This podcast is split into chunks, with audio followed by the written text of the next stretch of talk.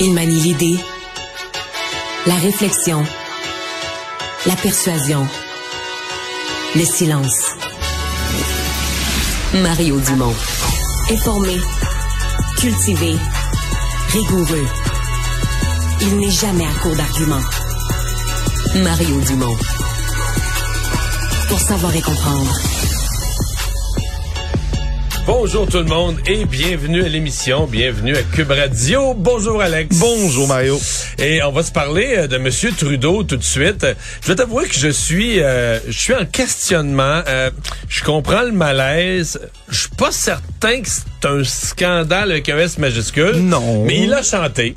Il a chanté, hein, et c'est peut-être pas quelqu'un qu'on voudrait nécessairement au karaoké avec nous, on va dire ça comme dans ça. le hall de l'hôtel, du chic hôtel, euh, il a chanté donc euh, Bohemian Rhapsody avec euh, Grégory Charles au piano, mais il était à Londres pour les funérailles de la reine, il était en t-shirt. A- ouais, il chante et on se scandalise, entre autres, dans le Daily Mail au Royaume-Uni lui-même en disant, ben là, il est en t-shirt, il chante les paroles Easy Come, Easy Go d'un band qui s'appelle Queen alors que la reine vient de mourir.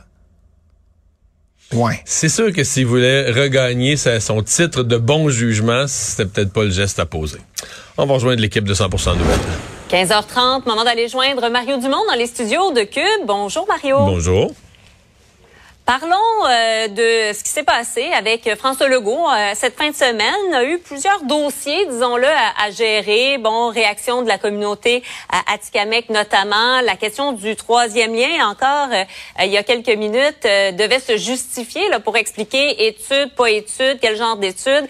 Il est encore embourbé avec ça. Oui, et ça fait quand même, quand tu les additionnes, ça fait plusieurs jours qu'il n'a jamais pu parler de son programme parce qu'il y a toujours une histoire pas tout à fait claire, pas tout à fait nette qui traîne. Et dans certains cas, c'est que les histoires découlent de ses erreurs. Euh, Prenons le cas des Autochtones. là. De dire, en parlant du cas de Joyce Echaquan, c'est réglé.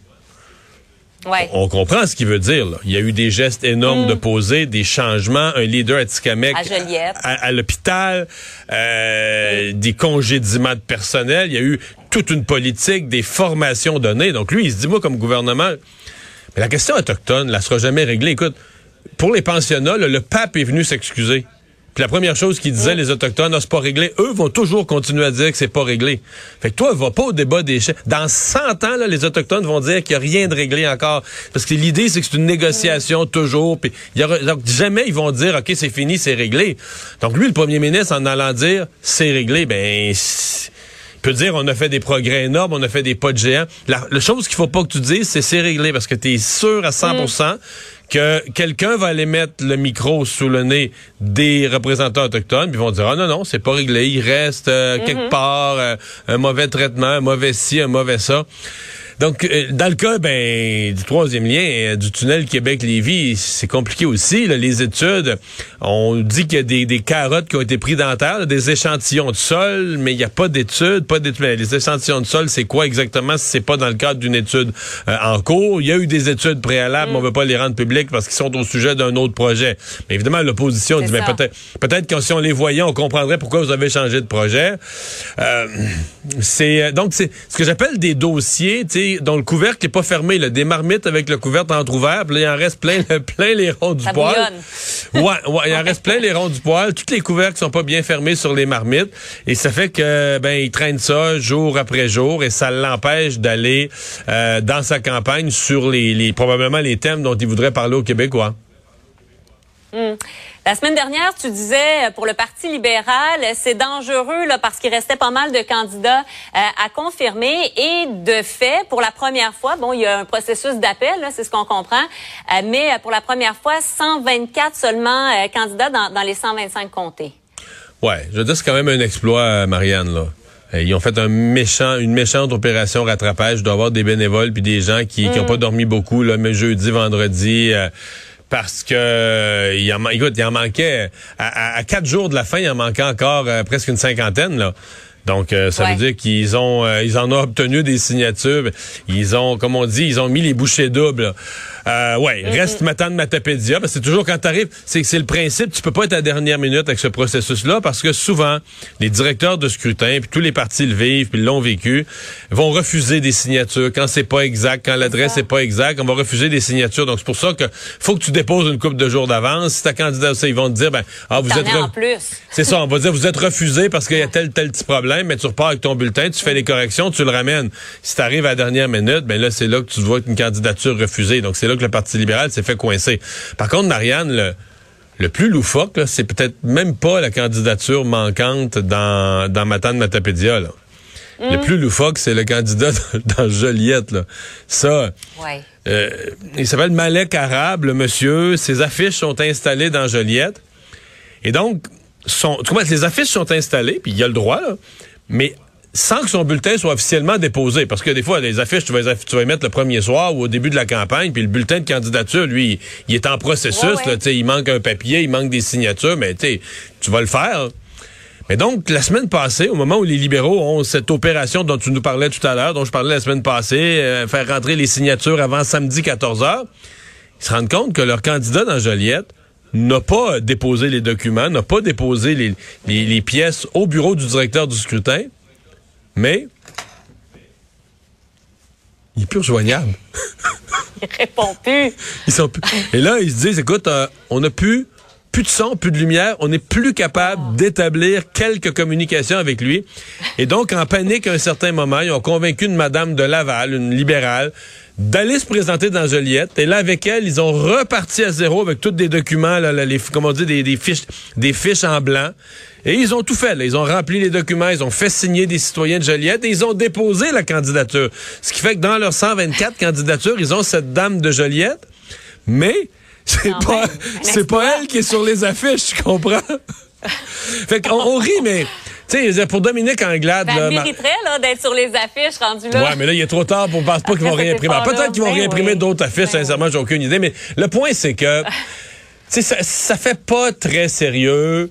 Euh, tu sais, on, on a vu ça souvent dans des nouveaux partis, des jeunes partis. On sait qu'on présente un poteau. Là, dans un comté, on présente un étudiant en sciences politiques, mettons, puis on dit, ah ben c'est correct. Là, tu sais, ils veulent que dans ce comté-là, les gens qui veulent s'exprimer, mais ils vont voter pour ce parti-là. Puis pour voter pour ce parti-là, ça prend un nom sur le bulletin. Fait que la personne, tu sais, le militant rend service au, pa- au parti en disant, regarde, moi, je ferai pas, une- je ferai pas une grosse campagne, mais je vais mettre mon nom sur le bulletin, ça va permettre aux gens de s'exprimer. Puis c'est correct. C'est juste que un parti comme le Parti libéral, tu sais, aujourd'hui, Mme Anglade dit, je vais être première ministre. là. Tu sais, moi, je pense que, ben, c'est difficilement compatible avec le fait de présenter autant de candidats poteaux qui font pas du tout campagne. Puis là, ben, j'en ai, écoute, j'en ai présenté, Marianne, des candidats poteaux. Moi, la DQ, je sais c'est quoi, mais il nous est tout arrivé avec les candidats. mais Jamais, jamais on en a perdu un. Ça, ça, à ma, En chemin. à ma, conna- ouais, je- à ma connaissance, c'est une première de dire, regarde, candidat, euh, on l'appelle, on y écrit, on le trouve plus, notre candidat. Il est plus là. Il est plus là. Mais, et- mais, mais par ailleurs, euh, Dominique Anglade aujourd'hui dit, Mario, euh, moi je serai là le 3 octobre, le 4, peu importe ce qui arrive, là, peu importe les scénarios. C'est ce qu'elle doit dire. C'est vrai? C'est ce qu'elle doit dire. C'est c'est absolument ce qu'elle doit dire. Il n'y a rien d'autre qu'elle peut dire. C'est ce qu'elle doit dire. Puis si les journalistes perdent leur temps à y poser la question, elle va répondre ça. Le 3, le 3 octobre au soir, on verra. Moi aussi, j'ai dit ça toute la dernière campagne, là, euh, en décembre 2008. J'ai dit ça jusqu'au 7. Mais qu'est-ce que tu veux dire d'autre? Tu peux pas, tu peux pas commencer à dire je m'en vais, puis tout ça, ben... Oui, oui, oui, oui. Fait qu'elle va répondre ça, puis elle doit, elle Euh, doit, elle fait bien, elle doit répondre ça, elle doit garder. Écoute, c'est pas fini, là, il reste un débat cette semaine. Euh, il- comme on dit, il reste du baseball à jouer. On sait jamais ce qui peut arriver. Un autre parti peut avoir une bad luck épouvantable, un scandale. Madame Anglade profite de ça, puis on sait pas ce qui peut arriver. Donc elle, elle doit se battre avec la dernière énergie, par respect pour son parti, par respect pour son engagement personnel, c'est ça qu'elle doit faire. Mais l'avenir d'un chef, là, on commence à en discuter d'une façon sérieuse le soir des élections quand les boîtes Ouais. sont ouvertes puis que les votes sont comptés. Avant ça, tous les chefs vont dire moi je suis là, je suis là pour rester, j'y crois puis je me bats et c'est ce qu'ils doivent dire. Il n'y a pas d'autre chose, il n'y a pas d'autres nuances à y apporter là. Le temps file, mais euh, je voulais te parler de cette euh, taxe, euh, surtaxe, en fait les surprofits qui seraient taxés, ceux des pétrolières par le Parti québécois, au lieu, par exemple, de baisser la taxe pour les consommateurs à, à la pompe. Est-ce que ça va plaire à l'électorat, selon toi? Ben, il faudrait que je lise davantage la mécanique de ça, parce que techniquement, il n'y a pas mm. beaucoup de super pétrolières qui, ont, qui, font des super profits, qui ont leur super siège social au Québec. Là. Donc, euh, comment tu vas taxer ça? Il y a toujours moyen d'imposer, mais c'est pas clair, clair pour moi. Et euh, c'est une grosse contradiction en ce qui me concerne pour le Parti québécois. Mais je comprends. Là. Mais tu sais, moi, là, si tu veux profiter du, profit des pétrolières, mais demande à la caisse de dépôt de prendre des actions d'un pétrolière. Puis là, dans nos fonds de pension, on va tu comprends, on va bénéficier à plein. Mais ça, on veut pas ça. Mm. Hey, c'est le pétrole sale. Il n'y a pas de pétrole sale, pétrole pas sale. On en consomme tous les jours. Il y a des stations-service partout au Québec. Les Québécois, avec leur argent, dûment gagné, là, de l'argent bien gagné, payent du pétrole. Donc, des compagnies... Mais en même temps, euh, Paul Saint-Pierre Plamondon ne s'était pas offert. Tu sais, euh, les compagnies pétrolières, au milieu de la pandémie, là, ils vendaient le pétrole à 10-20 piastres le baril, ils perdaient de l'argent. Je veux dire, ils ont fait des mm. pertes là, inimaginable. On l'oublie vite. Ils ont fait des pertes l'année 2020, des pertes incommensurables. On rappelle l'essence à une pièce, par exemple. Ben on s'en rappelle quand Là, personne parlait d'aller les, personne parlait d'aller les renflouer. Là, à cause de l'Ukraine, les repris partir de l'autre part de l'autre bord. Donc, tu sais, tous les partis font ça. Je blâme pas le PQ. pour moi, là, c'est ça, c'est le populisme. C'est l'opportunisme, le mm. populisme. T'as quelque chose de facile, un ennemi facile, les profits des pétrolières et tout ça.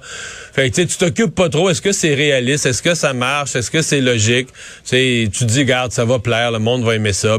Mais moi, euh, à l'âge que j'ai, j'embarque plus là-dedans. Moi, moi, c'est, moi, je, suis exactement l'électeur contraire. Montre-moi du courage. Montre-moi que tu vas faire des choses impopulaires. Montre-moi que tu penses assez au bien de l'avenir. Tu sais, quand Paul Saint-Pierre Plamondon me parle de souveraineté, là, il me parle parce que je le sais que c'est pas populaire. Je le sais que le mm. peuple a pas l'esprit à ça, puis que lui, par conviction, va plus loin, dit, parle de ce qui est pas le sujet, l'humeur du jour parce qu'il y croit. Ça, mm. ça me parle. De dire ah profite des pétrolières, c'est comme j'écoute même pas là, c'est du discours facile puis tout ça, puis mm. probablement même pas faisable.